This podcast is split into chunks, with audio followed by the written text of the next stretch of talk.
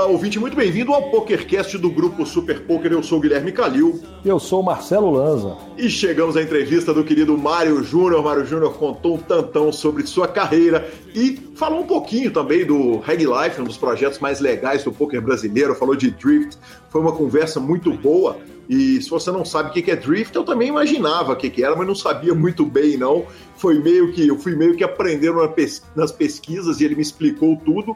E lembramos que o PokerCast é trazido a você pelo Fichas.net, Five Card Secrets e Poker for Fun. Perguntas, participações, sugestões, promoções e comentários. O nosso e-mail é pokercast.gruposuperpoker.com.br, Instagram e Twitter, arroba Guicalil e arroba Lanzamaia. Nosso telefone é 31975189609. Com esse telefone você pode mandar áudio para o programa, você pode entrar para o nosso grupão do Telegram, que é o Grupo da Paz né? As pessoas praticamente é um grupo de resolva seus problemas. A gente conversa pouco lá, mas quando alguém tem uma dúvida, todo mundo ajuda, é legal pra caramba, é uma comunidade muito querida ali é, de ouvintes. E, além disso, você pode me chamar, porque eu boto suas fichas lá no Poker for Fun, a gente discute aquele bônus maravilhoso. Pode me ligar também, eu resolvo, o Heron resolve, enfim.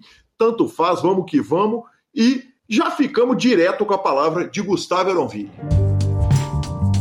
Olá, jogador! Eu sou Gustavo Eronville e organizo os melhores home games da internet. Eu tô aqui para apresentar a vocês essa super novidade, o Poker for Fun.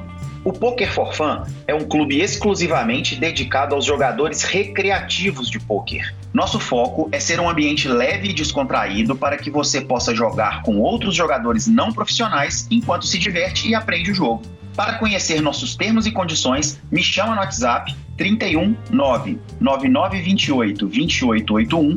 Repetindo, nosso telefone é 31 99928 2881. O número está na descrição deste programa. E veja se você tem tudo o que precisa para participar do home game mais divertido do PP Poker. Poker for Fun, de recreativos para recreativos.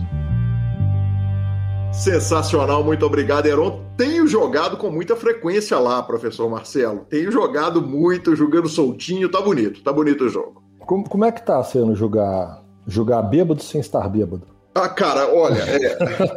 explicando para quem não ouviu o programa passado, eu continuo com a labirintite, que agora já está no seu nono dia.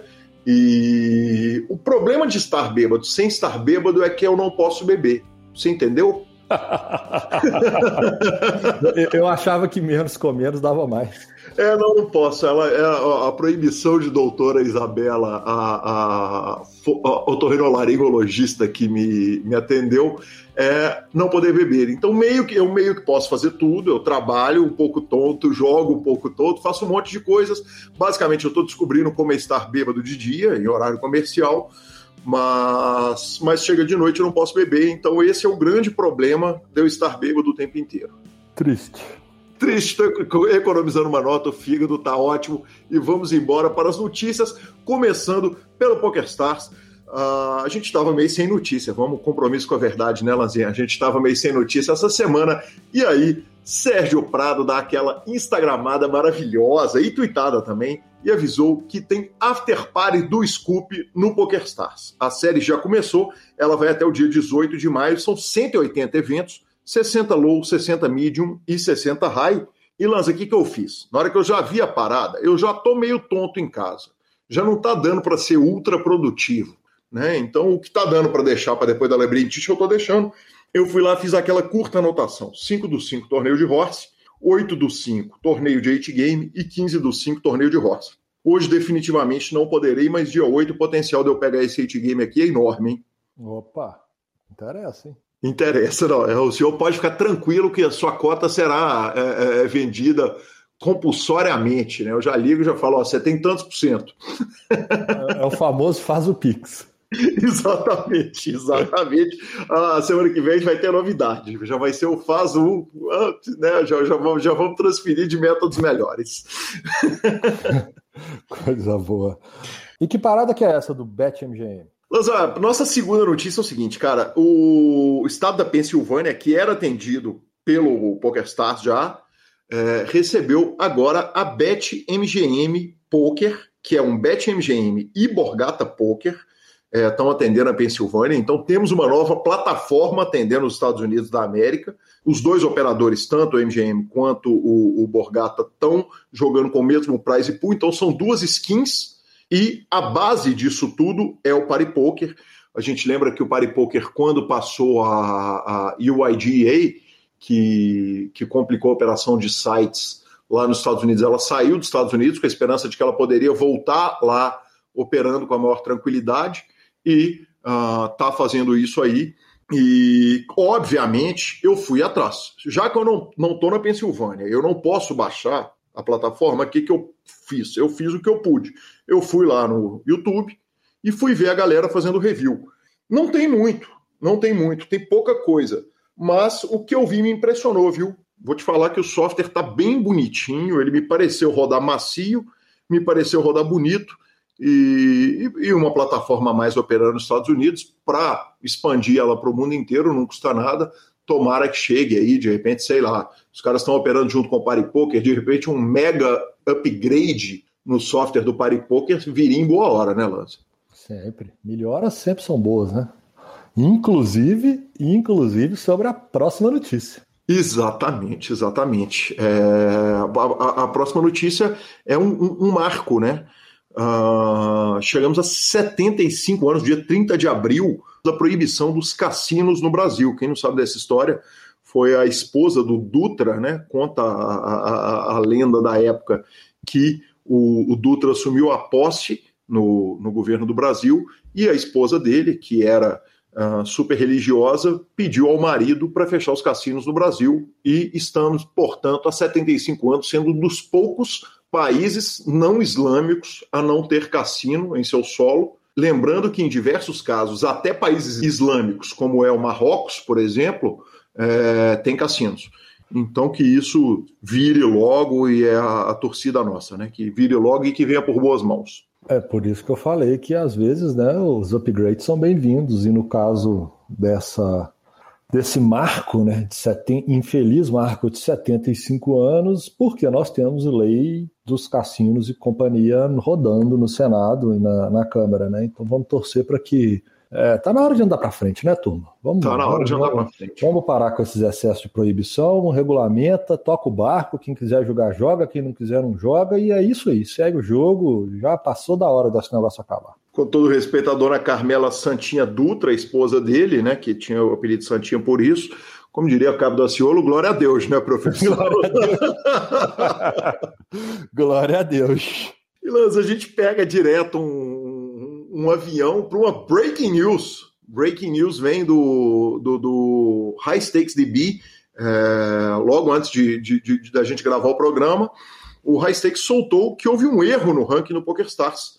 É, a gente que deu tanta porrada na WSOP, né, quando, quando ela errou o ranking, há um tempo atrás, o Patrick Leonard, do jogador High Stakes, foi campeão tanto do ranking high quanto do ranking geral do Scoop. E ele mesmo deu uma tuitada avisando o seguinte: Ô turma, eu acho que vocês contaram aí um evento a mais, que não é para ter contado, não era para ter me pontuado nele, não.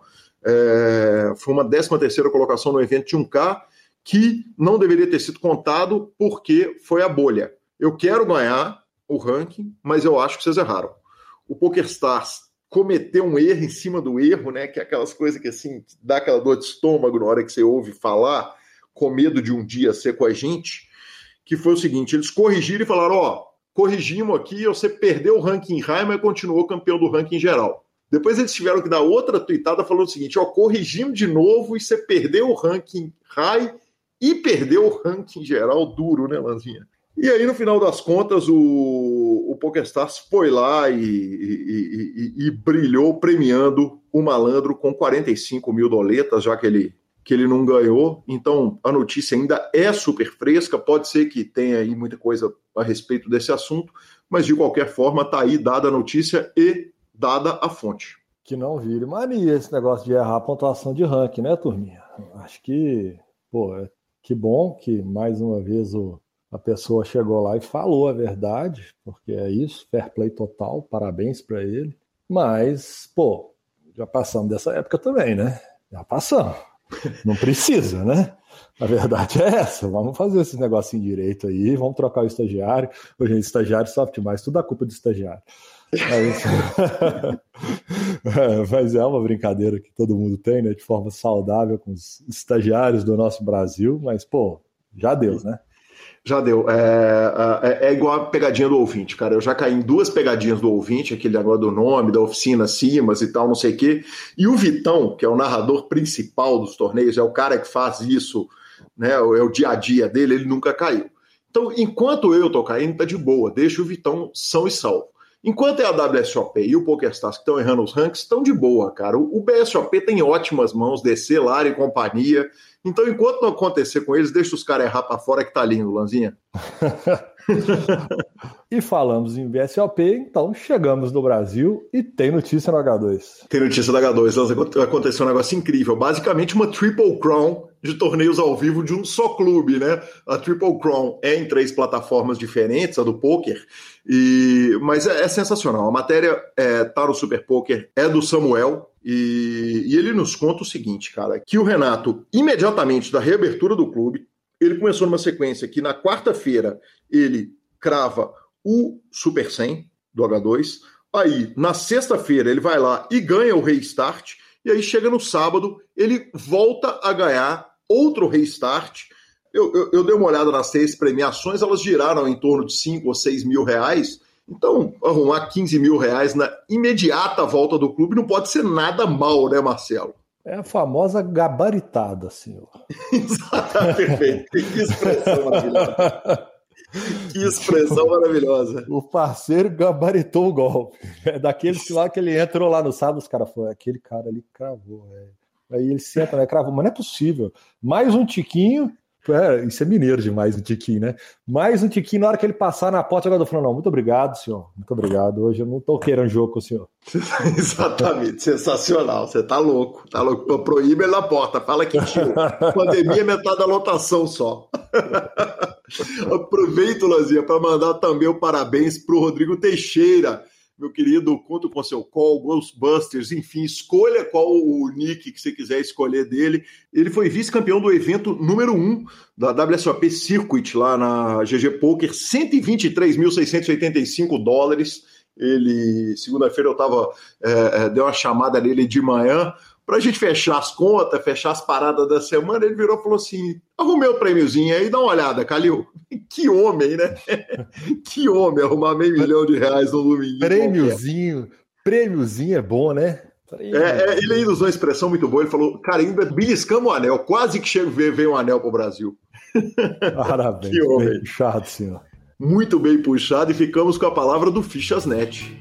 O Fichasnet é o seu parceiro para compra e venda de ficha nos principais sites de poker online. Chame o Fichasnet e avise que chegou até eles pelo PokerCast para participar de promoções super especiais para os nossos ouvintes.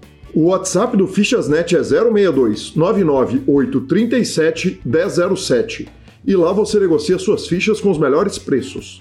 O Fichasnet trabalha com créditos do PokerStars, PariPoker, PP Poker, o Poker, EcoPays e AstroPay Card. Repetindo, o WhatsApp do Fichasnet é 062 99837 1007. O número está na descrição dos nossos programas.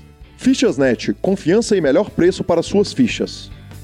E agora vamos à entrevista do querido Mário Júnior. Olá, ouvinte, chegamos à fantástica entrevista do nosso episódio. Eu recebo aqui um cara que é jogador, é também de Jaraguá do Sul, é organizador da Reg Life, é um homem que tem uma experiência de ser um namorado do poker, né? Um relacionamento de dentro do poker e é vice-campeão do uh, Sunday Million quando passou aqui pela primeira vez pelo PokerCast, aquele PokerCast Express by PokerStars. E vamos falar tudo disso, vamos falar muito mais. Muito bem-vindo, Mário Júnior. Que prazer te receber aqui. Caraca, Gui, que, que honra, cara, estar tá aqui no, é, no PokerCast, porque depois de ver tantos nomes, né, passando por aqui, eu ser convidado, realmente é aquele tipo de coisa que você conta pra mãe, né? Venci na vida. que sensacional, que gosto ouvir isso, Mário. E evidentemente eu começo com a pergunta clássica do PokerCast: quem que era o Mário antes do poker? Cara, eu já fui tantas coisas na vida, assim, que a, a, esses tempos eu até tava anotando quantos lugares que eu já tinha trabalhado, assim, a lista passou de 20 lugares, assim. Bom, eu sou de Jaraguá do Sul, né, como a Camila, que passou por aqui também. É, sou, sou lá da, de uma cidade do interior de Santa Catarina, né? E como é uma cidade muito industrial, assim, eu sempre cresci com aquela pegada de que eu tinha que ter um currículo enorme para poder ter um bom trabalho quando eu crescesse, assim. Então, desde uhum. muito novo, eu, cara, trabalhei com muita coisa, muita coisa, assim. Mas meu primeiro emprego formal mesmo foi trabalhar com comunicação visual. Eu trabalhava, tipo, colando adesivo em fachada de loja, em carros, fazia placas, esse tipo de coisa, assim. E uhum. desde os meus 14 anos, assim, já comecei, né, a trabalhar com isso, assim. Braçal. E, é, era bem, era bem braçal, mas é, já tinha a pegada de criatividade, assim, porque como não era um negócio industrializado, eu tinha que sempre, pô, resolver problemas, né, no meu dia a dia, assim, tal. Sempre foi algo que demandou muito da minha criatividade para resolver problemas e da minha criatividade também para fazer o trabalho, né, porque era um trabalho criativo, né, porque afinal de contas eu sempre trabalhei com comunicação, né.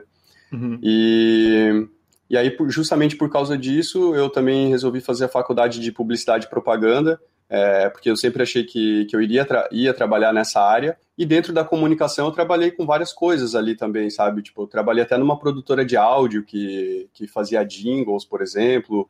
É, trabalhei na, na Malve, né, que é uma, uma empresa gigante lá de, de Jaraguá do Sul, também na parte criativa, lá na parte de design das peças. É, então sempre curti muito essa área de, de comunicação e uma das áreas até que eu mais curti assim na faculdade era a psicologia da comunicação, né? Entender como que as pessoas comunicavam, como que como que eu poderia atingir as pessoas assim, né, através da, da comunicação. Então, basicamente era isso, assim, eu, eu trabalhava bastante, cara, sempre trabalhei muito. E aí você entra, você entra na faculdade de comunicação em Jaraguá? Isso, na época, na época ali, é, eu fiz o Enem, aí eu ganhei uma bolsa para estudar em Blumenau, que é uma cidade do lado, uhum. e até foi um período bem conturbado assim da minha vida, porque eu ia de bicicleta trabalhar cedão, aí saía mais cedo, pegava a van, ia para Blumenau, voltava tipo meia-noite, meia-noite e meia, ia para casa de bicicleta no outro dia cedo e eu fiquei tipo seis meses nessa rotina indo para Blumenau estudar, que é uma cidade que fica uma hora de Jaraguá do Sul, mas quando é na época ali de faculdade e tal, era a hora do rush, assim demorava duas horas, duas horas e meia para chegar na faculdade. E aí foi isso, cara. Estudei em Blumenau por seis meses e depois eu acabei mudando para fazer é, perto da minha cidade ali mesmo. E aí eu, na verdade, recomecei né, a faculdade, porque eu fiz seis meses de, de, de publicidade em Blumenau e daí quando abriu a... Não tinha publicidade na minha cidade, né? E aí certo. quando abriu, aí quando abriu eu voltei e comecei do zero, assim, sabe? Comecei de novo a faculdade e acabei me formando na em Guaramirim, na verdade, que é uma cidadezinha do lado de, de Jaraguá do Sul aqui. Perfeito. Onde que o poker entra na sua vida no, no meio desse rolê inteiro? Quer dizer, do menino que trabalha e... Cara, então, ainda no, no período de faculdade, eu comecei eu, eu, trabalhei na indústria, né, que foi na, na Malve lá, só que eu vi que não era para mim, assim, tipo... A Malve é que... têxtil, correto? Isso, é uma indústria têxtil, né? Uhum. E eu trabalhava na parte de... Eu fazia arte final, né, que é você transformar os desenhos em algo palpável, né? Transformar em quadros para eles poderem estampar, né, as camisetas e tal. Só que, cara, eu vi que não era algo para mim, assim, sabe? Tipo, eu, eu me sentia. Eu sentia que quando eu tava lá dentro, eu sentia um mundo todo rodando e eu lá parado, assim, sabe? Tipo, eu falava, nossa, a vida é mais que isso, eu quero algo a mais, eu quero algo a mais. E aí, na época, é, ainda de faculdade, eu peguei um estágio de, de vendas e comecei a, a, a, vender, a trabalhar esse meu lado de vendas, assim, porque eu queria desenvolver esse meu lado de, de comunicação um a um mesmo, né? Uhum. E aí eu comecei a vender, vender e eu acabei entrando para uma é, para uma revista da cidade ali, comecei a trabalhar nessa revista também. E depois eu acabei empreendendo e montando minha própria revista. Na época estava um boom imobiliário, assim. Eu montei com um amigo é, uma, uma revista do mercado imobiliário, então a gente atendia várias construtoras ali de, de toda a região norte de Santa Catarina. A gente tentou até ampliar até Curitiba, Florianópolis e tal. E, cara, eu fiquei cinco anos nesse projeto, sabe? Tipo, um projeto meu, empreendendo ali e aprendendo muito, me desenvolvendo muito como vendedor. Eu era muito novo, assim, sabe? Eu não tinha, não tinha bigode, até hoje eu não tenho. e o pessoal, o pessoal não confiava muito, assim, né? Porque era um mercado, tipo, de senhores e, tipo, eu lá novinho, remando contra a maré, assim. Mas ainda assim, é, eu trabalhei durante cinco anos e, e no meio disso eu conheci o poker. né? Entre amigos ali e tal, conheci o poker. E aí eu gostei bastante. Eu ia sempre na casa de uns amigos, assim, jogar. É, e eu, eu tava trabalhando nessa revista, só que chegou um tempo assim que meu olho não tava mais brilhando, porque eu nunca fui um cara que quis comprar casa, vender casa, não era um produto que eu realmente acreditava, sabe? É, uhum. Tipo assim, eu, eu gostava, achava legal ir lá em lançamento de prédio, em balneário, não sei o que, tá no meio da, da alta sociedade, vamos dizer assim.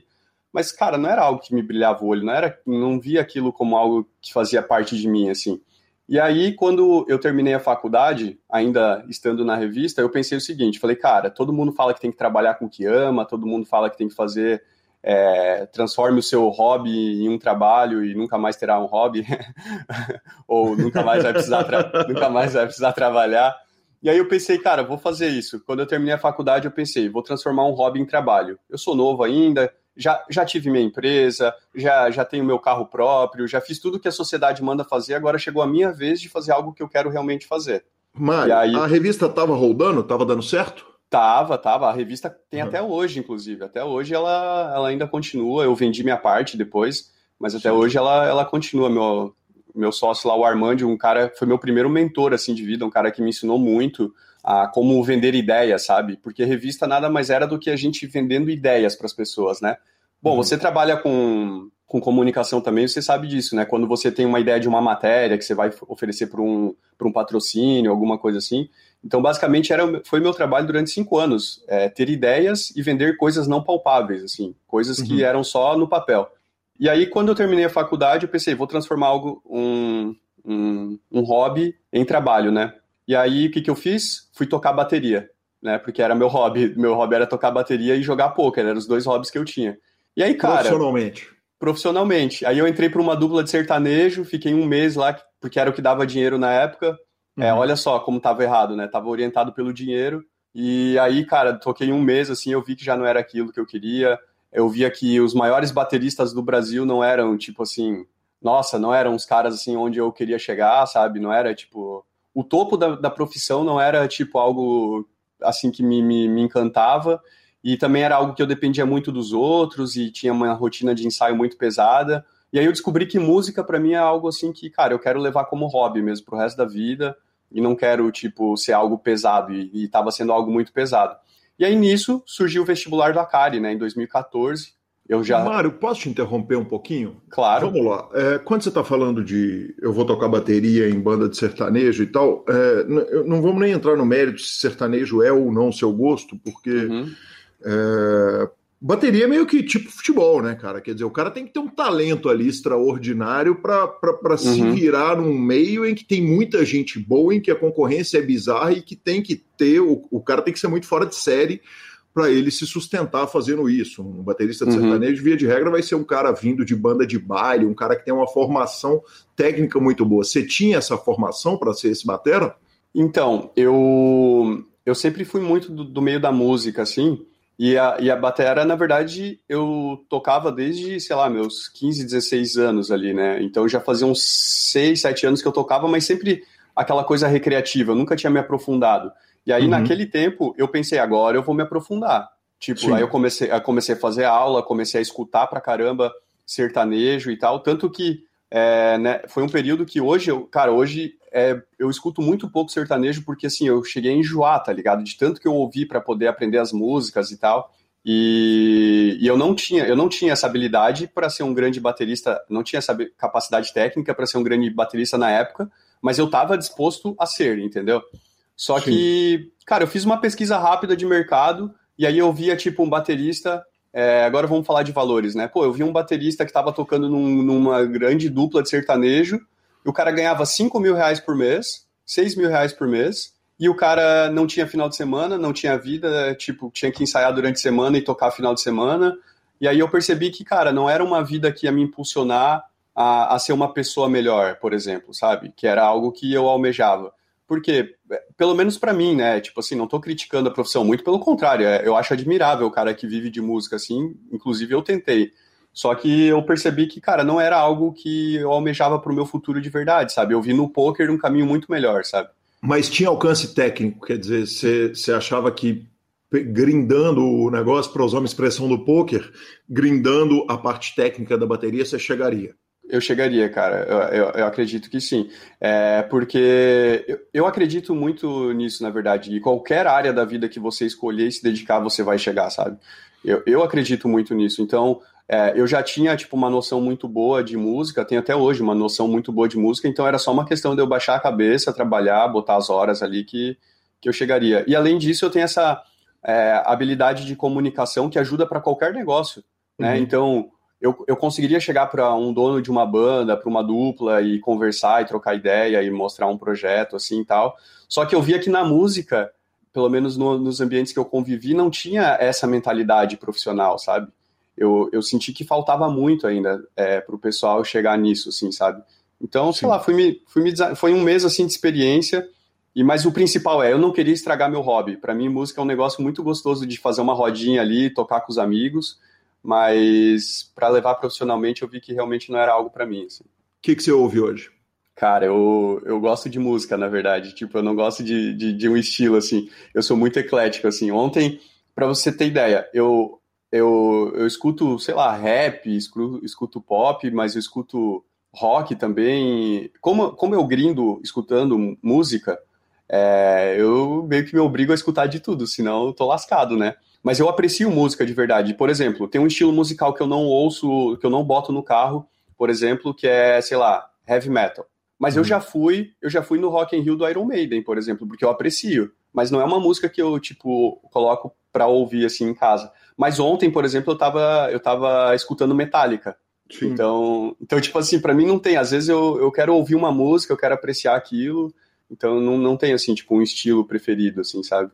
Sensacional. E aí fomos pro poker. Sim, aí, aí eu pensei, tá, a música não é para mim, e eu já estava jogando poker com os amigos, eu já via que no poker tinha uma certa ali competitividade, e o mais legal ainda é que, cara, minha família sempre foi de jogar baralho.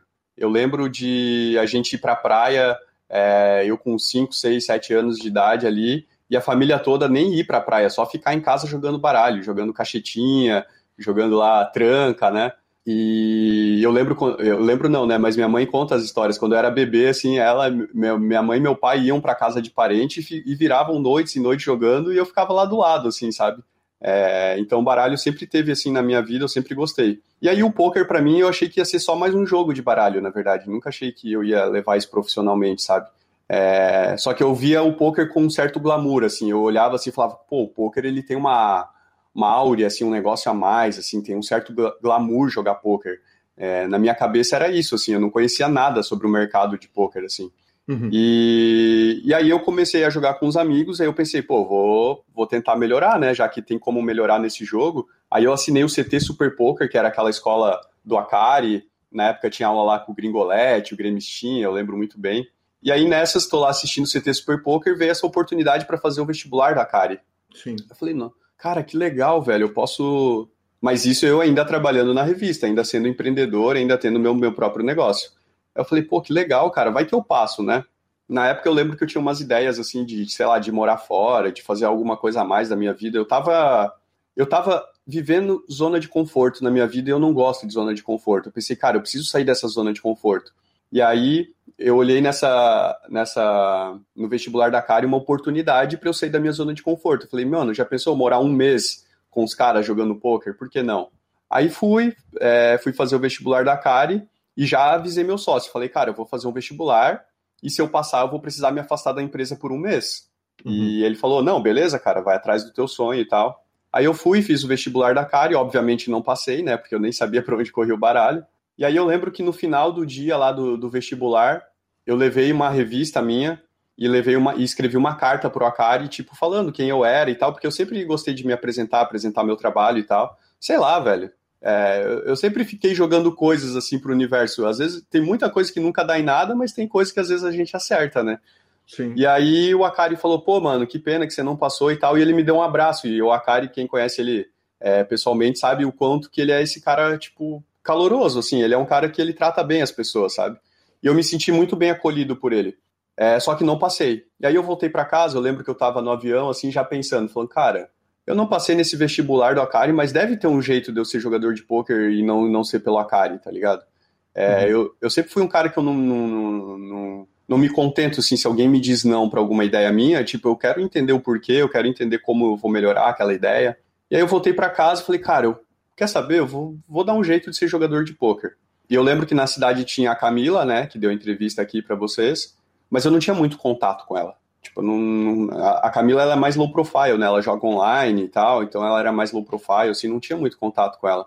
Só que eu lembro que eu conheci o Felipe Nunes num live, assim, e aí eu entrei pro time de City Goal do Felipe na época.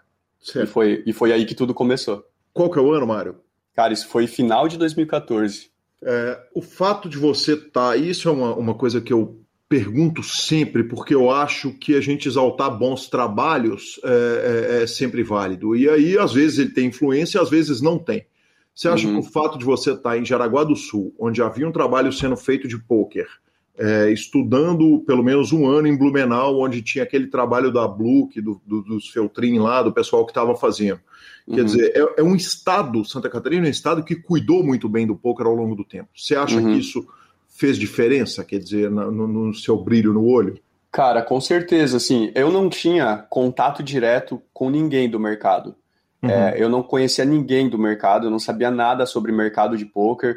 É, eu conhecia o que aparecia, né? Que era o Akari, que era o Decano, que, que era o que chegava em mim, sabe? Que eram os caras maiores ali é, na época, que era realmente a informação. Agora, o trabalho que esse pessoal da Federação Catarinense ali fazia, dos clubes e tal, acabava respingando em mim porque os meus amigos iam. Porque os meus Sim. amigos me, me convidavam para ir e eu acabava indo e, e vislumbrando, né? Tanto que é, na época tinha os primeiros torneios de 200 mil garantido em balneário, é, o próprio campeonato catarinense, nossa, para mim era um sonho jogar esses torneios, assim, sabe?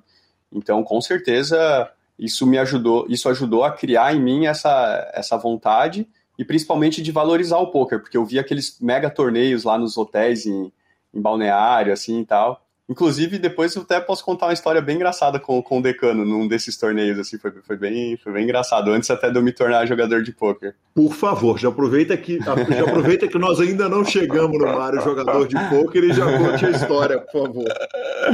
Cara, como né, ainda nessa época, antes de eu me tornar jogador de poker, antes de eu entrar para time e tal, eu já tinha essa pegada meio empreendedora ali, né? Cara, acho que essa história eu nunca contei para ninguém, assim, é, em público. Muito Mas, bom. enfim. O PokerCast é o lugar que essas coisas acontecem. ah, vamos, pra, vamos lá, vamos para a primeira, então.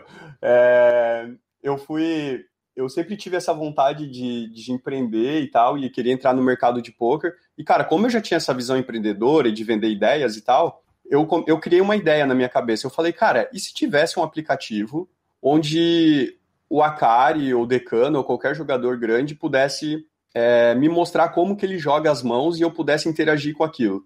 É, uhum. Basicamente é o que é o DTO. Quem conhece o DTO Plus lá sabe, é, nada mais é do que o DTO, que é um aplicativo onde você é, tem uma ação para fazer, aí você clica, e aí se a ação estiver errada, ele te explica por que está errado, e se estiver certo, você ganha pontinhos e, e aí você tá certo. E eu pensei, pô, cara, esse seria um jeito muito legal de aprender poker, e na época uhum. não existia nada parecido com isso, assim. É, não que eu lembro, pelo menos. E aí eu pensei, cara, vou fazer esse aplicativo. E eu nem era jogador de poker. O que, que eu queria? Eu queria entrar no mercado e se eu trabalhasse esse aplicativo, eu também iria aprender, né? E aí, cara, um dia eu tô trabalhando lá em Balneário, e assim, só para deixar bem claro, tá? Eu era quebrado, quebradaço, velho. tipo, eu, eu, eu, tinha que eu tinha que contar as moedinhas para dar bainha em torneio, assim, tipo, quando dava, sabe? E aí, eu tava trabalhando em balneário, cara. Eu lembro que foi um dia bem ruim de vendas, assim tal. E eu já tava com essa ideia na cabeça. E aí, cara, eu descobri que tava rolando um 200k lá, 200 mil garantido num hotel em balneário. Eu falei, nossa, não acredito, eu vou ter que dar um jeito de jogar, cara. E se eu não me engano, o bainha era tipo 200 ou 250 reais e eu não tinha esse dinheiro. Aí eu liguei até pra, pra, pra esposa do meu amigo, que era meu sócio, que cuidava do financeiro, pedi pra ela fazer um adiantamento lá na minha conta, dei bainha no torneio, entrei no torneio e aí tô lá jogando a cara, a hora que eu olho para trás, assim, tava o decano atrás, assim. Eu falei, nossa, uhum. velho, o decano tá jogando aqui, velho, eu não acredito. E, tipo, eu só vi o decano na TV, tá ligado? Eu nunca tinha visto ele. Daí deu aquele friozinho na barriga, assim, de quando você encontra alguém que você admira, né? E aí eu falei, nossa, o decano, o decano sempre elegante, né? Charmoso, daquele jeito. Aí eu falei, nossa, vou vender essa ideia pro decano. Aí na hora que deu o break, eu larguei minha mão e fiquei só esperando a hora que o decano fosse sair pro break para eu meio que esbarrar ele no corredor, né? Sem querer querendo, assim. Aí eu esbarrei o decano no, na, no corredor, e aí eu tinha, tipo, um minuto para explicar minha ideia para ele, que era o tempo dele sair da mesa e ir até no banheiro, tá ligado? Aí eu falei, Sim. meu decano, eu tenho um aplicativo assim, assim, assim, bababá, não sei o que, vai ser muito legal, não sei o que, vai revolucionar aí o poker. e aí o decano olhou para mim e falou: "Legal, cara, me manda, me manda o teu plano ali por e-mail". Só que, cara, eu não tinha nada. Eu não tinha nada, Sim. eu só tinha ideia. Eu só tinha ideia. Daí eu falei: "Claro, claro, manda, amanhã eu já, amanhã tá na mão". Aí, cara, fiquei jogando é, ali só pensando o que, que eu ia mandar pro decano, né? Aí no outro dia escrevi um e-mail para ele, mandei toda a ideia lá para ele e tal. E aí o decano gostou, né? Aí ele falou: "Porra, Marião, que ideia legal, vamos jantar". Eu falei: "Vamos, vamos jantar, vamos, vamos marcar um jantar e tal". Aí o decano marcou um jantar. E, cara, eu não tinha noção nenhuma de poker, eu não tinha noção nenhuma de mercado, mas eu tinha noção de quem era o decano. Sim. Aí eu cheguei pra menina do financeiro, na época, pensei, cara, vou jantar com o decano. Eu preciso ir até balneário e jantar com o decano. Não tinha, eu não tinha cartão de crédito, não tinha muitas facilidades que tem hoje em dia, né? Aí eu falei assim, cara, faz o seguinte, vou jantar com o decano, vou, vou jantar caro, né? Porra, decano, né? Bota aí, eu falei pra ela, bota 150 reais aí na minha conta, Aí ela, aí ela falou: não, beleza, coloco. Daí eu tinha gasolina para ir até Balneário e tinha 150 reais. Pensei, pô, se cada um comer um Subway dá, dá 60, paga o refri, dá 100. Cara, um jantar caro com o decano vai ser 100 reais, sobra 50, né? Ainda sobra 50, tô tranquilão, né? Tô indo com uma margem boa, uma gordura boa. Aí beleza. Aí fui lá para jantar com o decano. Aí o decano falou: Ó, oh, me espera em tal lugar, não sei o quê. Aí parei com o meu golzinho lá e fiquei esperando ele. A hora que o decano encosta do lado, ele já encosta com uma Mercedes, né? Aí eu falo, caralho, velho. eu não sabia que o decano andava de Mercedes, tá ligado? Eu não tinha noção, né? Eu falei, caralho, já encostou uma Mercedes aqui do lado. Eu falei, beleza, mas vamos lá, né? Já vi que não vai ser no Subway essa janta, né? Aí, beleza, aí o decano falou, me segue. Aí, cara, o decano começou, sobe morro e desce morro, e eu seguindo ele, seguindo ele. Daqui a pouco a gente parou, cara, numa praia tipo uma praiazinha privativa, assim, bem pequenininha, lá no, entre Balneário e Itajaí, nem sei que praia que era. Aí, cara, a gente parou num restaurante. Primeiro, o restaurante só tinha quatro vagas para carro. Aí eu já fiquei. Nossa, caramba. Uhum. Eu falei, cara, esquisito, né? Um restaurante só quatro vagas, restaurantezinho pequeno, mas beleza, deve ser um negócio meio raiz aqui, né? De praia e tal. A hora que a gente foi entrar, um cara abriu a porta para mim. Eu já fiquei, ixi Caraca, velho, como assim? Um cara abrindo porta para mim, eu não tava acostumado com isso. Até hoje não tô, na real. Aí o cara abriu a porta para mim, a gente foi, sentou numa mesa assim, tava eu, o decano, a Marina e uma amiga dela, né? Aí eu, cara, beleza, né? Aí decano, para quem conhece, né, pô, já foi lá, pediu um vinho, pediu jantar, pediu não sei o quê. E eu, pô, beleza, né? Vou aproveitar, tô aqui com o decano. Daí eu fiz uma conta. Falei, cara, 150 reais meu, 150 reais de cada um, vai dar 600 pila aqui. Mano, jantamos bem pra caramba, 600 reais. Nunca tive uma janta de 600 reais, tá ligado? Imagina.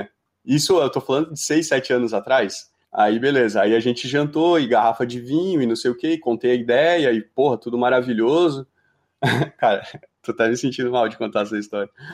é... Aí tá, daí contei a ideia pro decano, e o decano, não, beleza, vamos ser sócio, vamos fazer esse aplicativo aí, não sei o quê. Eu falei, porra, fechado, empolgadaço, e bebi um vinho, já fiquei alegrinho, fiquei feliz e tal. Aí terminou a janta, chegou a hora de pagar a conta, né? A hora que veio a conta, que eu abri, a hora que eu vi o decano do meu lado abrindo aquele negocinho preto, ele abriu assim, eu olhei o número, eu falei, ixi, velho, não vai dar mesmo que dividir por 4, não uhum. vai caber, não vai caber no 150, que era o que eu tinha no cartão de débito, tá ligado? Uhum. Aí eu falei assim, meu amigo, acabei de vender um projeto pro decano, quero ser sócio do decano e não vou ter dinheiro para pagar a janta. Mas aí veio o decano e falou: "Não, Marião, tranquilo, vou, eu pago isso aqui, tranquilo, tranquilo". Eu falei: "Porra, fechou, né, mano?" Ô, janta cara, Gui, tô falando assim, ó, janta cara. Aí Sim.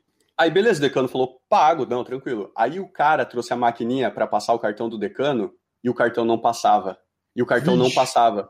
Eu comecei, a, eu comecei a suar frio. Eu falei, mano, como assim, velho? Agora o decano vai pedir para eu pagar, eu não vou ter, velho. Eu vou passar a maior vergonha, não sei o que, não sei o que. Aí o decano, não, tranquilo, eu tenho outro cartão. Aí foi lá, foi passar o outro cartão e não passava, e não passava, e eu olhando, eu, sabe, eu olhando pro, pro garçom com aquela cara de desespero com aquele, com aquele suorzinho caindo aqui no canto da orelha, assim, velho. Falei, meu Deus do céu, cara. E aí eu, aí eu pensei, já era, né, velho? O decano vai pedir para eu pagar aqui, eu não vou ter dinheiro para pagar. Mas aí o decano muito prevenido como é, né, tirou a carteira do bolso, assim, a pacoteira lá, pagou o jantar e tal. Mas foi uma noite emocionante, assim, para mim, velho, porque eu achei que eu ia passar muita vergonha, né? foi muito engraçado. Que coisa maravilhosa. Me conta o um negócio. E o projeto? Bom, aí o projeto, na época o decano estava lá na, na, correria e tal, acabou que, que não foi para frente, mas foi meu primeiro coach. Aí eu fiz um coach com o decano, foi o meu primeiro coach de poker, assim, onde eu aprendi ali a, as bases, né, tipo, é, sobre poker, assim, me ajudou muito. O decano, é, não sei hoje se, se ele ainda está fazendo os cursos ali e tal, mas ele até, até eu sei que até ano passado ele estava ainda fazendo curso, pô, é um curso de base, assim, muito bom, sabe? Tipo, a didática dele é muito boa, assim, ele é um ótimo professor mesmo. Em resumo, o senhor ganhou o jantar e o curso do decano Ganhei. Free-Roll. Ganhei o jantar e o curso, mas passei sufoco, que cara. Mário Júnior. não, não, foi sem suor, mas que homem o senhor. e assim, eu, eu nem era do poker, nem conhecia ninguém e já tive uma experiência dessa, assim, já no início, assim, foi muito, foi muito legal, cara, foi muito divertido. E, e, o, e, o Decano tem uma aura, né, cara? Alguns jogadores de pôquer, aquele primeiro é. momento que a gente encontra eles, o Decano, o, o, o André, né, o Akari, o próprio Ale uhum. Gomes, né, cara? São caras que a primeira vez que a gente vê, assim, tem, tem né, a gente faz uma, uma fantasia em torno dos caras que de fato a gente olha e fala: caramba, né, cara? É. é. É, é, mágico, né? Uma coisa e a responsabilidade, mágica. a responsabilidade que esses caras têm, né, Gui? Porque é, hoje, claro, hoje tem outros decanos, outros acares no mercado, né? Hoje é mais difundido, mais diluído, assim, é, essa responsabilidade. Mas, cara, imagina se o Acari e o decano tivessem me tratado mal lá no início. Sim. Talvez, talvez eu não estaria aqui hoje, tá ligado? Eu, eu olhar para o decano e admirar ele, talvez é o que, que me fez estar aqui hoje, sabe? É, porque eu olhava e falava, meu, que cara elegante, que cara educado, que cara não sei o quê. Pô, é, é esse cara que eu quero ser, sabe? Que legal. Então, o Decano realmente me, me inspirou aí no início, cara. É um cara que me inspirou bastante, assim. Bacana demais. Mário, me conta um negócio. O que que você é hoje mais? Você é mais jogador de pôquer? Você é mais organizador, administrador, é, é, é, faz tudo da Reg Life? qual, que é a função principal sua quando você olha e, e, e, e se você tivesse que fazer um currículo para o LinkedIn? Olha, Gui, se você souber essa resposta aí, você me conta, porque eu ainda estou tentando descobrir, na verdade. Ai, cara, porque acho que a gente tem que só voltar um pouquinho nessa história, que é o seguinte. É, desde que eu entrei no poker, é, eu tive ali meus altos e baixos e tal, mas, cara, eu nunca consegui pagar de fato meus boletos como todo mundo que começa no poker, sabe? Tem um ou outro que irrita lá, que dá certo e tal, mas, cara, é, eu comecei ali meus três primeiros anos de poker eu ganhava e perdia, ganhava e reinvestia tudo. Eu nunca, é, eu nunca fui um cara sólido, consistente e tal. Então, eu sempre tive que trabalhar fora. Eu sempre tive que fazer outros trabalhos para conseguir me manter e conseguir jogar poker, sabe? Então, isso desde sempre, assim. E a Reg Life, ela surgiu por vários motivos, mas um deles foi justamente essa necessidade que eu tinha de, de trabalhar com algo que, que eu pudesse me sustentar mas que não fosse algo tão longe do, do, do, do poker, assim. Então, até no ano passado, como eu estava jogando para o time, estava jogando lá para o Full, que é o time do Geraldo César, Capotinha é, e o Rodrigo RPV, e, e, o próprio Gustavo Mastelotto, né, o 22 Anuts, que agora faz parte do Nine Tails, é, eu estava jogando e trabalhando fora. E dentro do time eu tive uma oportunidade de trabalhar no marketing do time, fazendo vídeos para eles e tudo mais. E aí eu, eu sempre dividia minha rotina entre trabalho e jogo, trabalho e jogo, trabalho e jogo. Então hoje, se eu, se eu fosse responder, cara, hoje uma palavra que eu talvez usaria é que eu sou um entusiasta do jogo. Eu, eu não me considero um cara profissional do poker, porque profissional eu digo jogador profissional, né? Eu me considero um profissional do poker, mas talvez não me consideraria, consideraria um jogador profissional porque eu não vivo só disso. Mas por outro lado, eu levo o jogo a sério, eu estudo, é, eu grindo, eu faço as minhas grades, então, cara, eu não sei, tipo, te responder assim, ah, em percentual, o que que eu sou, assim. Eu sou Mario, tá ligado? Eu sou, eu sou um entusiasta do jogo, eu amo o jogo, eu jogo, é, levo no nível profissional, tento melhorar cada dia. Mas, por outro lado, também eu, tô trabalhando na Reg Life, tô ajudando pessoas, tô trabalhando comunicação, tô fazendo vídeo, tô fazendo lançamento de curso de Sitting Go, tô fazendo tudo ao mesmo tempo. E, e eu gosto muito de ser essa pessoa. Eu acho que se eu fosse me comparar com alguém, o que eu evito bastante, talvez eu seria mais próximo ao que o Sketch é hoje no poker, que é aquele cara que, que trabalha no time, que trabalha no party poker, que tem a empresa dele lá de música, que tem, sabe, que, que, que faz várias coisas. Eu quero, eu quero ser esse cara também, sabe? Eu não quero ser só jogador, porque ser, ser só jogador não me satisfaz. Mas não uhum. ser jogador também é algo muito triste para mim. Eu quero ser jogador e quero fazer outras coisas, quero fazer outros projetos também. Bacana demais. Me conta como que acontece. E nós vamos voltar a contar mais histórias do poker. Nós temos a história, nós temos áudio, evidentemente. Tivemos é, é, é gente que fez surpresa aqui, mandando áudio maravilhoso. Pô, mas... legal. Mas é, me conta como é que surge a Reg Life. Quer dizer, você esperou um, dar um break num torneio, bateu nas costas do Yuri e falou: Yuri, eu tenho um projeto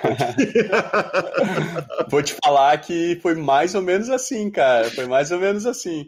É, como eu falei, eu sempre fico tentando várias coisas na minha vida, assim, tipo, às vezes as pessoas olham a Reg Life e falam: Meu, cara, pô, que runada, né? Acertou ali, pegou o Yuri 2-2, mas é que, cara, eu faço isso desde antes de entrar no poker, quando eu fiz com o Decano, lá atrás. Então, tipo assim, eu sempre tô tentando emplacar projetos, sempre tô tentando falar com as pessoas, conectar pessoas e tal.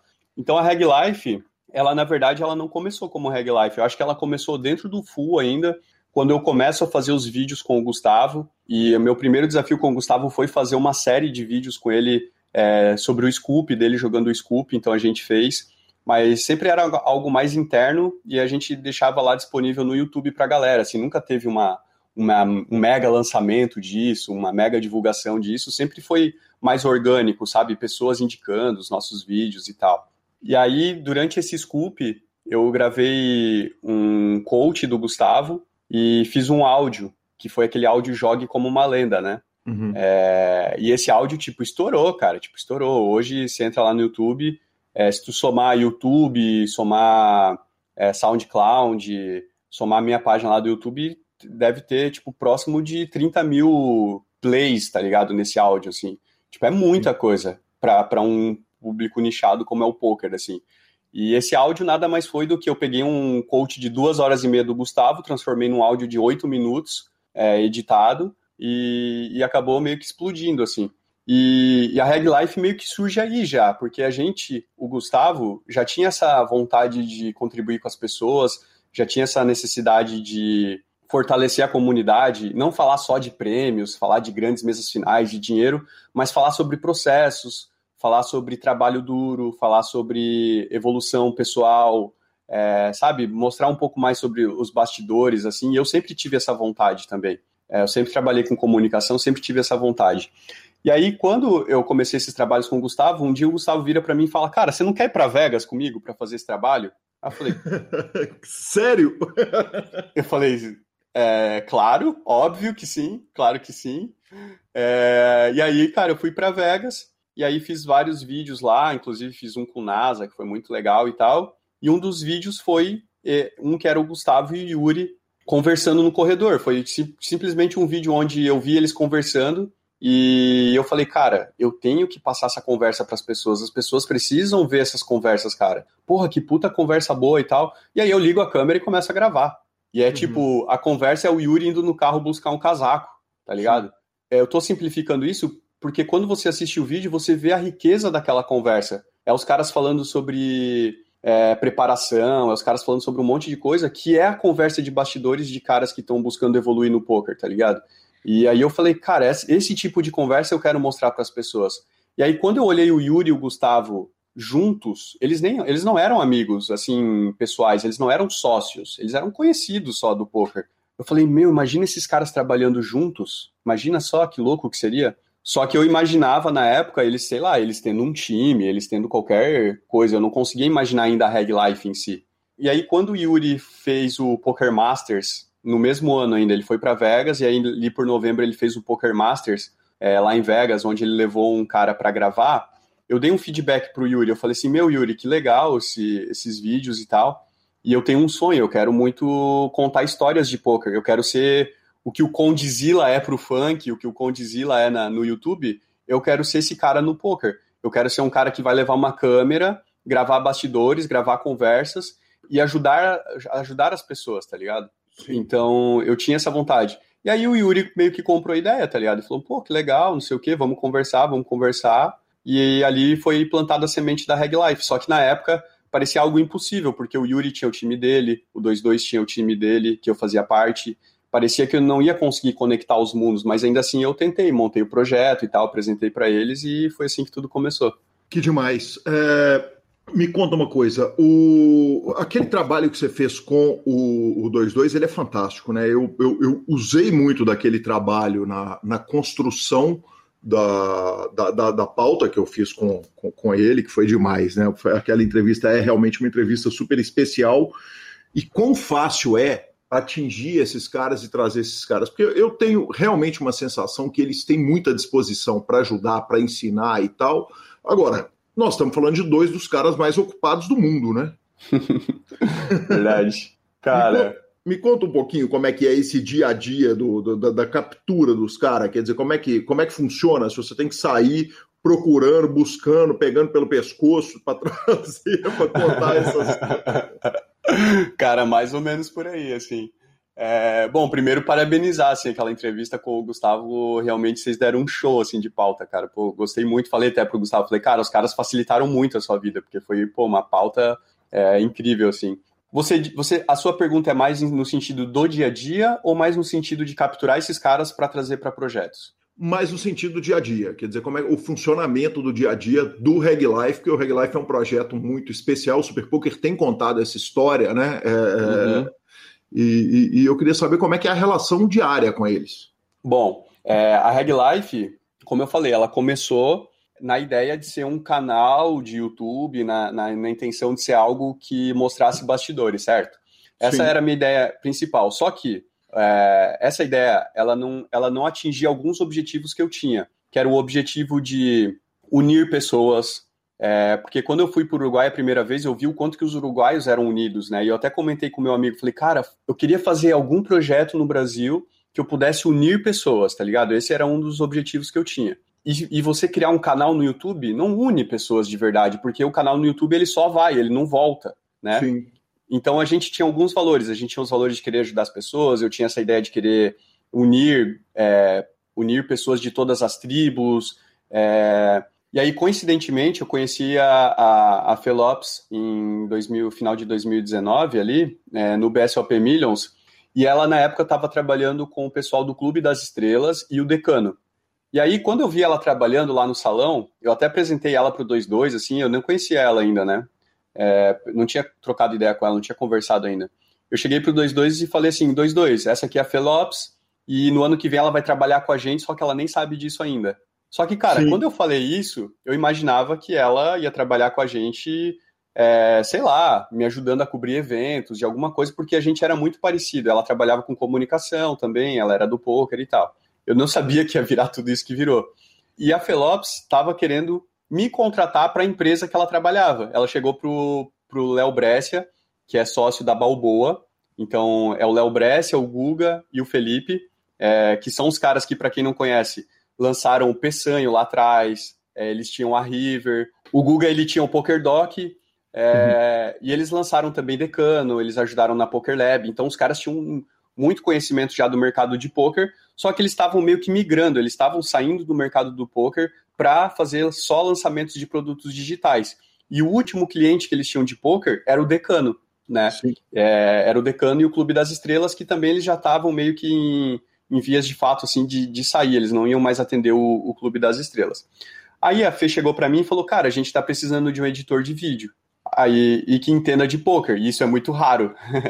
Essa uhum. peça é muito rara. E aí eu falei: Ok, me, me arrumou uma reunião aí com, com o sócio da empresa. Só que foi muito engraçado porque nessa reunião o Léo Brescia queria me contratar para ser editor e eu uhum. queria contratar a Balboa para fazer o meu projeto.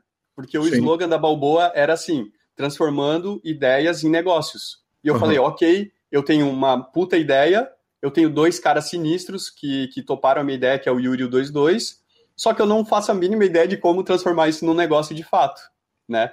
E aí, a Balboa, é, eu fiz essa reunião com o Léo, e foi muito engraçado, né? Porque a reunião ele queria me contratar, eu queria contratar ele, e no fim das contas, eu plantei essa ideia na cabeça deles. E o Léo já tava tipo, ah, cara, a gente não quer mais saber de poker, ah, poker a gente já tá meio que saindo desse mercado, não sei o quê. Ah, não, poker não dá porque a gente já tem o decano, a gente não vai poder atender outra conta, não sei o quê.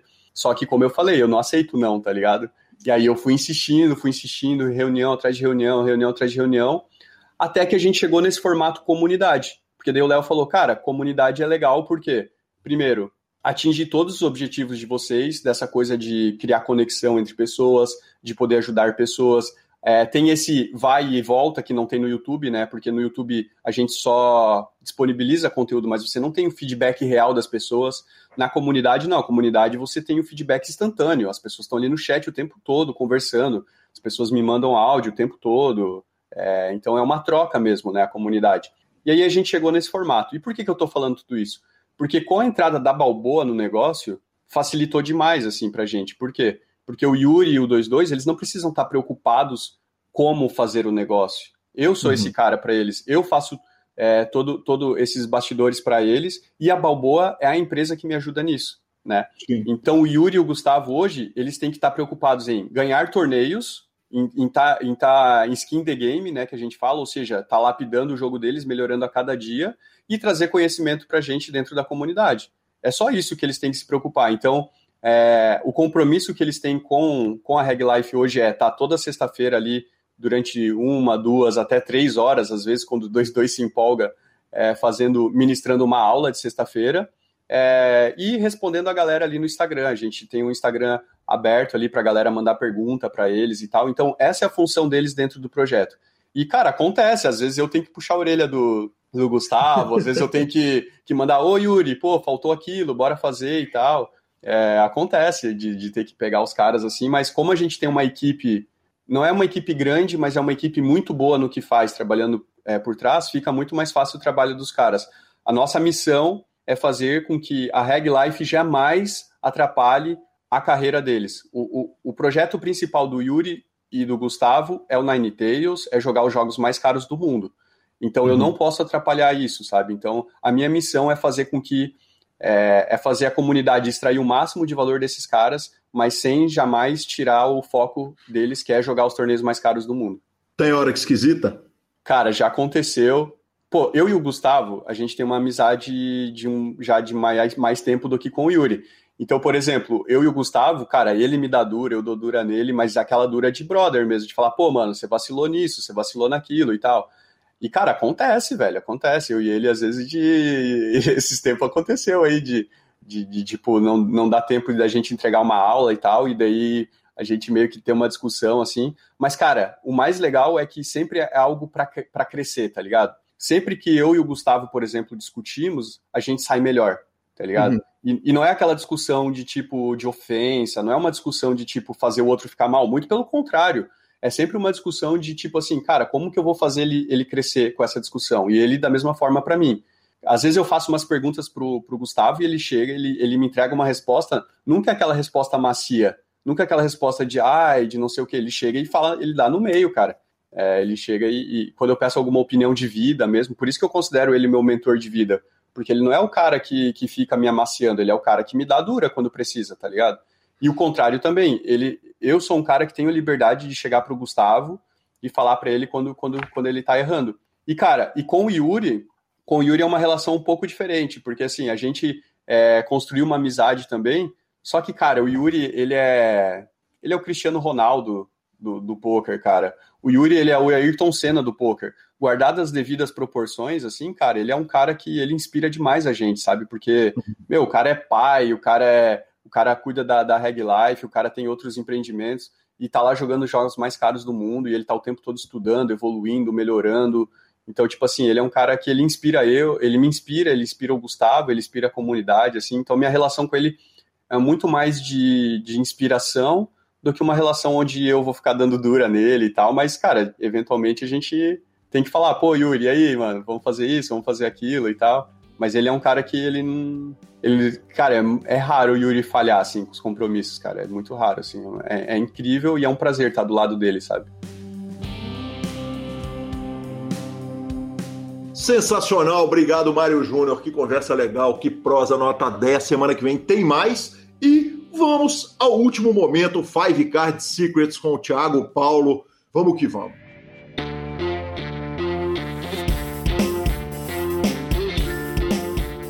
E recebo aqui meu professor, meu querido Tiago. Paulo, Tiago, outro dia falei que era a minha escola de Omar, os caras acharam que eu era seu sócio. Eu falei, tá louco. Igual a gente fala meu colégio aqui, meu colégio ali. é a minha escola, a escola da qual eu sou aluno. Muito bem-vindo, Tiago. Que satisfação te ter aqui mais uma vez meu grande amigo, Guilherme Calil. Podia ser um sócio também, um cara que eu abriria as portas aí tranquilamente, né? E nossos ouvintes aí também, mais uma vez aqui no programa. É, e hoje a gente vai falar um pouquinho sobre disciplina, né? rotina de grind, uma coisa bem importante e vamos embora. Bacana demais, Thiago. A gente chega no último bloco técnico dessa parceria de sucesso total. A maior felicidade que eu tive de durante seis meses receber meu professor aqui. E conta para nós o seguinte: a gente sabe que a parte técnica, agora que fizemos o curso, dominamos, tantos ouvintes do PokerCast abraçaram a, a Five Card Secrets, tiveram a oportunidade de fazer o curso, mas se não tiver disciplina, a cadeira fica torta, né? A cadeira não firma, não. Com certeza, Calil. Já vou fazer esse último aí já com lágrimas nos olhos, né? O olho aqui cheio d'água, de clima de despedida. Mas com certeza aí agradeço pelo tempo de parceria. E vamos falar então da rotina em si. Né? Eu faço sempre uma analogia que eu falo que já viram um professor de academia, né? aquele personal trainer gordo? Eu já vi alguns aqui no Rio e também médico que fuma, né? Aquele cara que sabe que o cigarro faz mal, nada contra os fumantes, mas né, o cara tem, né? O médico ele tem ali o conhecimento técnico, né? Mas ele não aplica, né? Talvez por falta de, né? Não no caso do cigarro em si, mas porque ali é uma, uma não, né, um vício, talvez, não de forma tão pejorativa assim, mas o, o professor de academia, né? Ele tem a técnica de, de malhar ali, mas ele não aplica por talvez não ter uma rotina né, própria de musculação, né? Realmente não tem aquela disciplina. Isso é muito é, legal quando a gente fala e faz essa analogia para o grind. Às vezes a gente tem toda a técnica, faz o melhor curso de Omar Cartes, que é o curso da Five Card Secrets, mas na hora de aplicar as teorias, né, aplicar ali na prática, ele não aplica ou por um descontrole emocional, ou, né, pelo assunto de hoje, pela uma rotina de grind. Então a gente tem que se programar gente vai para o grind semanal ali, você tem que separar ali. Eu dou umas sugestões aqui para os ouvintes. É separar quatro horas de grind ali no seu dia. Podemos também fazer mais um período de quatro, mas tem que ter um intervalo de descanso. Né? Nós, como atleta da mente, temos que ter nossas mentes bem tranquilas, vazias e descansadas para as melhores decisões, né? Quando a gente vai tomar decisão, poker em si é um jogo, né? É um esporte de tomadas de decisões o tempo todo e quando quem toma as decisões mais sábias, mais corretas, mais alinhadas com a matemática, certamente ele vai ser mais lucrativo. Tá? Então tem que ter a mente descansada. Então fez um grind de quatro horas, você para ali quatro horinhas para descanso, vai fazer uma atividade física, vai ler um livro, vai sair com a namorada, vai resolver algum problema pessoal e depois das quatro horas volta pro grind. Tá? Quantidade de telas a jogar também, não adianta querer jogar muita tela, vai botando ali um, um incremento gradual, começa com uma, duas, três, fica confortável, eu grindo de três a quatro telas, tá? Uh, tem jogador aí que com VPP menor, óbvio, joga mais telas. Ah, então tem que organizar não só sua rotina, encaixar em horários que você está mais descansado, nada de querer jogar no momento, ah, eu jogo na madrugada, mas eu tô morto na madrugada. Ah, vou jogar na madrugada porque o jogo é melhor, mas o cara tá morto na madrugada cansado, mente cansada, então não vai dar certo. Ah, então isso aí é muito importante. Separar essas, essas dicas que eu falei em termos de horas e realmente botar no papel ali, no, como fosse uma, um cronograma da semana. Eu vou grindar tal hora, tal hora, tal hora. Vou separar um horário para estudo, que é muito importante, eu não citei ainda, mas também colocar na sua rotina a parte de estudo, hand review. Hand review é o sucesso do Five Cards. Não temos solver ainda, não sabemos matematicamente todos os melhores sizes, né, todos os sizes, uh, todas, né, toda essa parte matemática, obviamente temos alguns programas que ajudam, principalmente quando a gente pensa em pot odds, equidade, mas ainda não temos um solver que vai falar exatamente o que a gente tem que fazer. Então a hand review ganha uma importância muito grande no Five Cards. Então separe um tempinho para ela também na sua rotina. Tiago, tá. deixa eu te aproveitar aqui e fazer aquela pergunta de aluno para o professor. E quando a mesa tá muito boa? Você tá naquela mesa dos sonhos, já bateram as 8 horas ali, jogou as primeiras quatro, jogou outras quatro e tem uma mesa que tá com cara de que vai continuar maluquice. Dá pra dar uma esticada eventual? Nós que somos da velha guarda não costumamos largar jogo bom, não, hein? Boa, boa. É assim, não é uma regra, né? É um norte, uma orientação. Óbvio que se chegar nas 4 horas, a minha mente tá tranquila, tomo um café, tô sentindo que eu tô no meu A-game não tem importância esticar uma, duas horas ali. Mas quando eu começar a sentir que o cansaço está batendo, por mais pode estar o sonho na mesa. Se você estiver com a mente cansada e não estiver apto a tomar decisões sábias, esse sonho vai virar pesadelo, tá? Então, muito cuidado, mas é claro que não precisa ser tão rígido assim, dá para abrir algumas exceções. Tiago, eu queria te agradecer esses seis meses de, de, de, muito aprendizado, de amizade, de carinho, de parceria, que foi realmente grandiosa para o PokerCast, um grande aprendizado para mim, para tantos ouvintes que elogiaram e para o nosso Rodolfo, que edita nosso programa toda semana.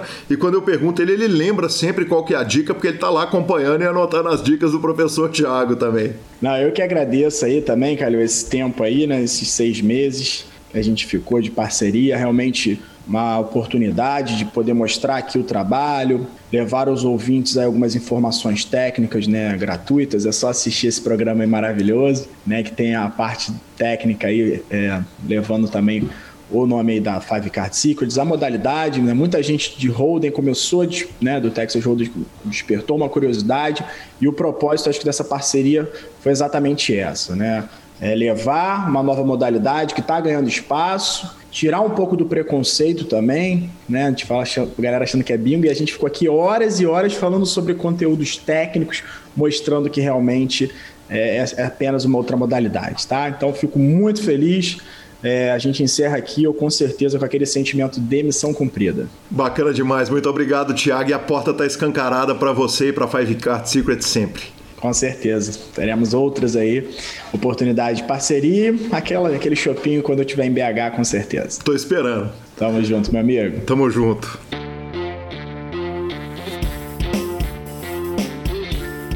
É isso aí, falei com ele pessoalmente e repito aqui, seis meses de uma parceria fantástica, fabulosa. É, o plano era esse, eram seis meses, e cara, que honra ter o Thiago com a gente aqui foi muito legal, uma convivência muito boa. E, e, portas escancaradas, certamente, logo mais. Ele está lançando o curso novo. Se você ainda não fez o curso atual dele, é, é, é o curso dele dá e sobra para você matar a turma nas mesas. Então, vá até a Five Card Secrets no Instagram, no YouTube, tem material gratuito pra caramba e pode fazer o curso que eu recomendo porque eu fiz. Boa, muito obrigado pela parceria, Thiago. Tamo junto. Quem sabe mais para frente fazemos outra, meu querido. Exatamente. Bora de tweets? Bora de tweets, Lanzinha. Uh, o Bill Perkins, a, a, lenda viva, isso ia para a sessão de notícias, mas como ela apareceu para a mídia mundial através de uma tweetada, é, eu botei aqui na sessão de tweets. O Bill Perkins tweetou o seguinte: Acabei de ser destruído uh, batalhando com o Doug Polk, Heads Up No Limit, por 6 ou 10 horas poker acelerado em duas mesas, mais um pouco mais de 1.500 mãos de poker. Explicando aqui esse tweet para o nosso ouvinte, foi o seguinte: o jogo foi 200, 400, heads up no limit, e o Bill Perkins perdeu 250 mil dólares. Uh, ele escreveu o seguinte: eu, eu, eu perdi 5,5 bains contra o Doug Polk em 1.650 mãos. Num tweet depois ele explicou é, obviamente, ele está treinando para aquele heads up que ele tem contra o, o Landon Tice. Nós chegamos a falar que está que, que tá chegando. E esse heads up também teve novidades, viu? A gente lembra que o heads up contra o Landon é um jogo 200 e 400, heads up no limit. Uh, o Tice deu para o Bill Perkins 9 BB por 100, para começar o jogo. O Lanza fez as contas aqui ao vivo e nós acertamos, né, professor? 720 mil dólares em 20 mil mãos. O Leonon Tais também deu uma tweetada falando o seguinte: novidades a respeito do meu challenge com o Bill Perkins. O, a gente fez uma aposta paralela de 200 mil dólares, um para um. Se as 15 mil mãos não forem julgadas até o começo da WSOP por causa do Bill, se o Bill for o culpado da gente não jogar 15 mil mãos até o começo da WSOP, ele paga 100 mil dólares e qualquer um pode sair no meio do, do desafio, né? ou seja, ali com 10 mil mãos, a penalidade é a aposta paralela que eles têm. O, o Lennon está muito stakeado, né? É, as apostas, os valores são bizarros. Mas demais, hein, Lanzinha? Vamos ter desafio. Aliás, hoje, dia 5 do 5, estamos gravando, tem Daniel Negrani e Phil Helmut. Vamos, Phil Helmut. Quanto que ele perdeu pro Doug Polk? Ele perdeu 200 e quase 250 mil dólares. Então, Bill Perkins, cara, fica a dica. Deve ter forma mais barata do você treinar. Deve ter. Deve ter. Deve sabe? ter, mas... Talvez não seja o melhor caminho. Porque, mas, pô, pô... cara, o Ed que ele tinha de 720 mil de frente, ele já derreteu um terço. Aí, não satisfeito, ele enfiou mais um terço em bet paralelo. Quer dizer, eu não tô entendendo mais nada. Cara, mas você tem que entender que o Bill Perkins é o cara que oferece um bet free roll para um cara emagrecer, outro para outro cara começar a malhar. Então, cara, ele é esse cara, ele é do bem, ele quer ganhar a parada, entendeu? O, o negócio é o ego, o dinheiro não é o problema para esse homem maravilhoso, Lança. Tudo certo, então segue o jogo, né? Falar o quê? Redes sociais. Redes sociais. É, Lanza, ontem tivemos, é, para surpresa de zero pessoas, nosso querido Eduardo Cérebro ficou com a segunda colocação. E aí vale a gente dizer uma coisa que eu devia avisar aqui com mais frequência. A gente joga o torneio do PokerCast no Clube PokerCast, lá no Poker, toda terça-feira. E tem uma live. Eu, junto com um monte de ouvinte, a gente fica lá 10, 15 homens e mulheres, eventualmente. A Drica, outro dia, entrou lá na live com a gente. E a gente faz uma super. Não é uma live, é um, um, call, um Google Meet, que a gente fica ali batendo papo e tal, não sei o quê.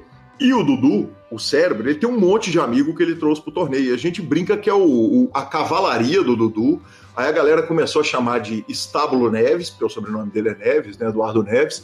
E, e agora a gente chama de The Snow Stables. E ontem eles fizeram miséria, cara. Eles chegaram, tipo, na primeira, segunda, terceira, quarta colocação, botaram para quebrar. Então, parabéns, Dodô, parabéns à cavalaria toda, ao filho do Marreta que cravou o torneio e todo mundo que ouve o PokerCast está convidado para entrar no nosso Meet, é só mandar aquela mensagenzinha. Torneiozinho é 20 reais por semana, é legal pra caramba. Boa. Eu ando vendo também a Twitch do Felipe Fio, sabe, Lanza? Porque é um, uma aula grátis de poker lá na Twitch do PokerStars. No fundo, tá tocando hardcore. É, justiça seja feita, ele ouve hardcore que não tem direito autoral. Então você não vai ouvir aquele NoFX maravilhoso, aquela paradinha maravilhosa, você não vai ouvir, não. Mas a música é sempre boa.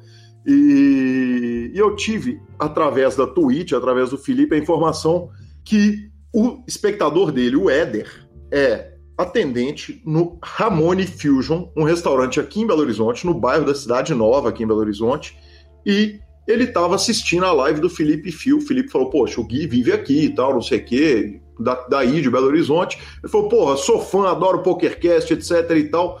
Então já sabemos onde que nós vamos comer comida japonesa aqui em Belo Horizonte, né, Lanza? Tá tudo resolvido, vamos lá é, é, é, tomar uma cerveja com Éder assim que a vacina entrar no braço. Justíssimo. E por último, Rodolfo Vidal, que toda semana é citado no PokerCast, me perguntou como é que ele fazia para fazer um home game com a galera dele. Eu passei as orientações. Ele falou: Gui, vocês me citam toda semana, não deu outra. Cheguei no heads up contra um dos caras, dos caras que já sabiam jogar. e mesmo ele sendo chip leader, eu amassei. Eu falei, Rodolfo, vem cá, vamos lá. Você tá jogando com os caras que não sabem jogar. Falou, é, porra, tô ensinando os caras. Falei, então joga caro, aproveita, porque uma hora os caras aprendem. Que fase, hein, senhor? O senhor tá, tá usando da citação para matar os coleguinhas. Exatamente, exatamente. Então, de qualquer forma, é o seguinte: tá lá, tá jogando, ele é citado toda semana, invariavelmente. Se tem um cara que é citado toda semana, é ele. Então vai continuar ganhando. Tomara que jogue caro, que faça isso, que faça arrumar um dinheiro. E por último, deixo meu abraço para o Mano Molina, que mandou uma mensagem na alta madrugada com a foto do livro do Kiss, que eu dei para ele há uns anos, por trás da máscara, carinho infinito. Grande abraço, Molina figura queridíssima do poker brasileiro. Finalização. Superpoker.com.br, tudo sobre poker no Brasil e no mundo. Onde tem poker, o Super Poker está. Na aba de clubes, a guia de clubes do Brasil, onde jogar a agenda diária de torneios. Na aba de vídeos e no YouTube, transmissões ao vivo dos maiores torneios de poker do mundo, análises técnicas, programas de humor e entrevistas icônicas. Revistaflop.com.br, a sua revista de poker. E Mibilisca.com, cobertura mão a mão de torneios pelo Brasil e pelo mundo. Mibilisca está de volta. Acompanhe lá. Dica cultural. Lanza, assisti dois filmes que eu não indico para ninguém, tá? Opa! É... Exatamente. Ano, an, anota aí, Hit. Exatamente, anota aí, Hit. Um é do meu diretor favorito, Kevin Smith. É... Ele fez um filme chamado Yoga Hosers. Ele é o diretor de obras maravilhosas com péssimos nomes traduzidos para o português. Então ele fez O Império do Besterol Contra-Ataca, Barrados no Shopping, O Balconista 1 e 2, obras de arte simplesmente magníficas, mas aparentemente o Kevin Smith perdeu a mão, o Yoga Hosers é péssimo, então se você não é fã dele, você está errado, mas se você não é fã, você nunca deveria assistir esse filme. Eu assisti mesmo só para cumprir tabela. E assisti um filme romeno de 2010, uma comédia chamada Poker. Ela não está disponível em nenhum dos streams, mas como a, o tema central era poker, eu resolvi assistir e ela é muito legal, cara. É, é, é um filme engraçado, antigo, humor do leste europeu. Esse o Hit vai gostar muito. Esse é certo. Esse é certo, pode assistir tranquilo. Cara, essa semana eu vi a primeira temporada de Ozark. Confesso que eu, eu fui nela um pouco despretensiosa, eu e o Gabi estamos vendo ela junto. É a série do casal do mês. E me surpreendi positivamente. Peraí, para, para, para, para, para, João Kleber, para, para, para. Toda semana chega com três séries inteiras assistidas e você vem falar que essa é a série do casal do mês. Ela deve ter tipo 17 temporadas de 13 capítulos, não, cada não, de duas não, horas e meia. Não, porque eu chego com três séries assistidas. Essa é a série do casal. A série do ah, casal, ela não tem o mesmo, ela, ela, não tem o mesmo ritmo quando eu vejo série sozinha, entendeu? Retiro Porque que aí diz. os dois têm que encontrar para ver e tal, então assim, o ritmo é mais lento. Retiro o que diz, perfeito. Justo, justo. Então, eu confesso que eu me surpreendi muito, principalmente com o ritmo da série. Os atores são ótimos. É, é uma série de um tema leve. O cara lava dinheiro pra máfia. E entre isso morre nego pra bosta e a pipoca lastra. Mas eu confesso que eu tô adorando e achei a primeira temporada assim surpreendente. Então, tiro bomba, absolutamente nada politicamente correto num monte de coisa, até porque o cara lava dinheiro para a máfia, né? Então não tem como ser politicamente correto com nada. Mas gostei muito, muito mesmo. Hoje engatamos na segunda temporada. Sensacional, Lanza, sensacional. É, justiça seja feita, eu também estava assistindo uma série A2 e. e agora, no meio, é, no, no, meio da pandemia, eu foldei, sabe, velho? Eu, eu, eu foldei, tiveram acontecimentos no meio do caminho, eu terminei de assistir a série sozinho e dei falinha, né, em quem estava assistindo comigo. É uma série muito boa da Amazon Prime, chama Electric Dreams. Já até falei dela aqui no PokerCast. É, é isso, né? Se eu começar a assistir uma série A2 e terminar sozinho, são, são casos previstos como altíssimo grau de traição. Fica não, eu, talvez quem tenha sido traído não fui eu e eu só terminei a série por minha conta porque eu não tinha outra opção. ok. Ok, então fica a dica quem, quem o fez. É, justiça seja feita, ninguém traiu ninguém. Tava tudo muito bem conversado. Vamos que vamos. arroba Gui Calhão e arroba Lanza Maia são os nossos Instagrams e Twitters. Troque suas fichas sempre pelo Fichasnet. Desvende todos os segredos do Omar de 5 cartas com a Five Card Secrets. Siga-os no YouTube e no Instagram. Tem muita coisa grátis, muito material legal lá do Thiago. Obrigado, Thiago, pelos seis meses de sucesso total com a parceria. E Poker barato é no Poker for Fun. Venha jogar comigo, com o Heron e com aquela turma maravilhosa de lá. Estamos no Spotify, Deezer, YouTube, Amazon Music e Podcast Players. É só procurar a palavra Super Poker. Se possível, nos indique e sempre que possível nos dê cinco estrelas. A edição é do querido Rodolfo Vidal, a quem dei muito trabalho, mas pretendo semana que vem estar sem labirintite e fazer um programa macio. Vamos que vamos. Glória a Deus. Abraço a todos e até a próxima semana. Valeu. If you're lying game, oh, I tell I'm your man. You win some, lose some, it's all the same